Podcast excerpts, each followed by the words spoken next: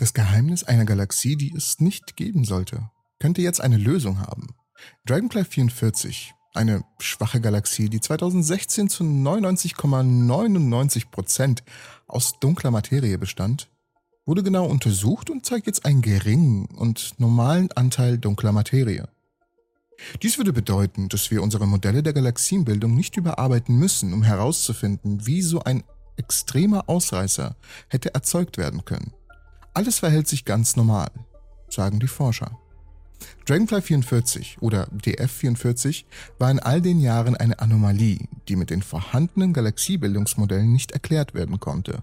So laut den Astronomen Taimur Saifolahi von dem Captain Astronomical Institute in den Niederlanden. Jetzt wissen wir, dass die vorhergesagten Ergebnisse falsch waren und dass DF44 nicht wirklich außergewöhnlich ist. Aber nochmal ganz von vorn. Ein internationales Forscherteam unter der Leitung des Captain-Instituts der Universität Gröningen hat festgestellt, dass die Gesamtzahl der Sternhaufen um Dragonfly 44 viel geringer ist, als frühere Ergebnisse vermuten ließen. Dies zeigt uns also, dass die vorherigen Schätzungen der dunklen Materie in der Galaxie falsch waren. Mit Daten, die über Jahre angesammelt wurden, haben Wissenschaftler gemessen, dass die dunkle Materie um die Galaxie normalerweise zwischen dem 10 und 300-fachen der Menge der sichtbaren Materie variiert. Die Entdeckung von Dragonfly 44 verwirrte die Wissenschaftler jedoch, als beobachtet wurde, dass die Galaxie 10.000 Mal mehr dunkle Materie als sichtbare Materie aufweist. Dunkle Materie ist ein echtes Problemkind des Universums. Wir wissen nicht, was es ist. Wir können es nicht direkt erkennen, da es keine elektromagnetischen Strahlung absorbiert, reflektiert oder emittiert. Anhand der Art und Weise, wie sich einige Dinge aufgrund der Schwerkraft bewegen, also der Rotation von Galaxien, der Art und Weise, wie sich der Weg des Lichts biegt, können wir jedoch feststellen, wie viel Masse sich in Galaxien befindet. Und es gibt viel mehr Masse, als bei einer Volkszählung normaler, nachweisbarer Materie berücksichtigt werden kann. Nach mehreren Messungen sind ungefähr 85% der Materie im Universum dunkle Materie, obwohl die Anteile von dunkler Materie je nach Galaxie sehr stark variieren. Und es ist eine Schlüsselkomponente unserer besten Galaxiebildungsmodelle. Es wird angenommen, dass ein Netzwerk aus dunkler Materie im frühen Universum sich in Galaxien kanalisiert haben könnte und das im Endeffekt der kosmische Klebstoff ist, der Galaxien zusammenhält. Dragonfly 44 befindet sich rund 330 Millionen Lichtjahre entfernt im Koma-Galaxiehaufen und sie ist als ultradiffuse Galaxie bekannt.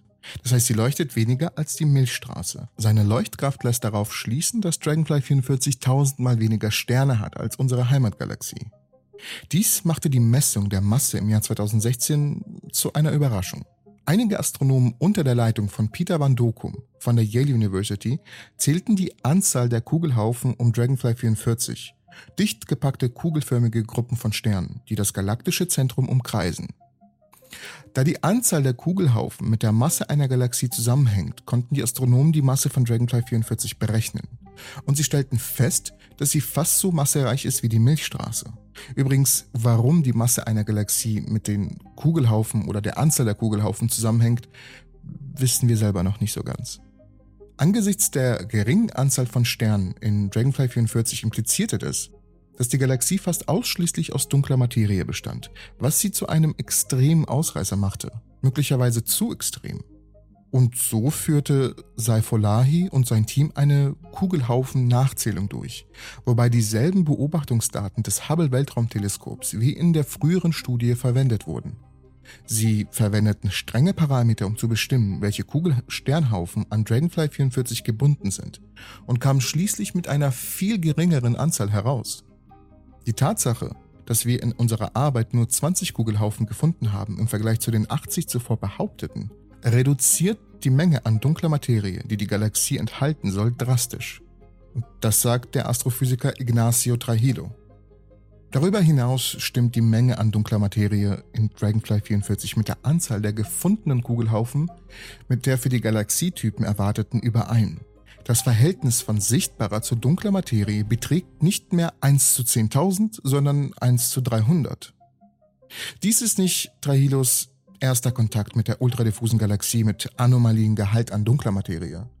Letztes Jahr stellte er fest, dass zwei solcher Galaxien mit den Namen DF2 und DF4, ebenfalls von Van Dokum und Kollegen entdeckt, bei denen weniger bis gar keine dunkle Materie vorhanden war, wahrscheinlich dann nach Drahilos Berechnung ebenfalls ganz normal waren. Die Messung der geringen dunklen Materie war auf eine Fehleinschätzung der Entfernung zurückzuführen. Hier ist es viel wahrscheinlicher, dass die Menschen einen Fehler gemacht haben, als dass wir einen extremen Ausreißer gefunden haben, die sich kosmologischen Modellen widersetzen.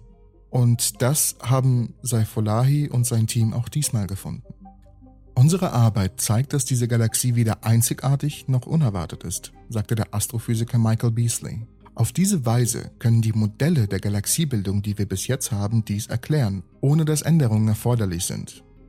Aber die Show ist nicht unbedingt vorbei. Nach Trehilos Entfernungsberechnung haben Van Dokum und Kollegen auch die Entfernung zu DF2 und DF4 neu berechnet. Diese neuen Analysen ergaben Ergebnisse, die mit den ersten Ergebnissen des Teams übereinstimmen. Wir erwarten daher, dass die Debatte um Dragonfly 44 ähnlich weitergeht.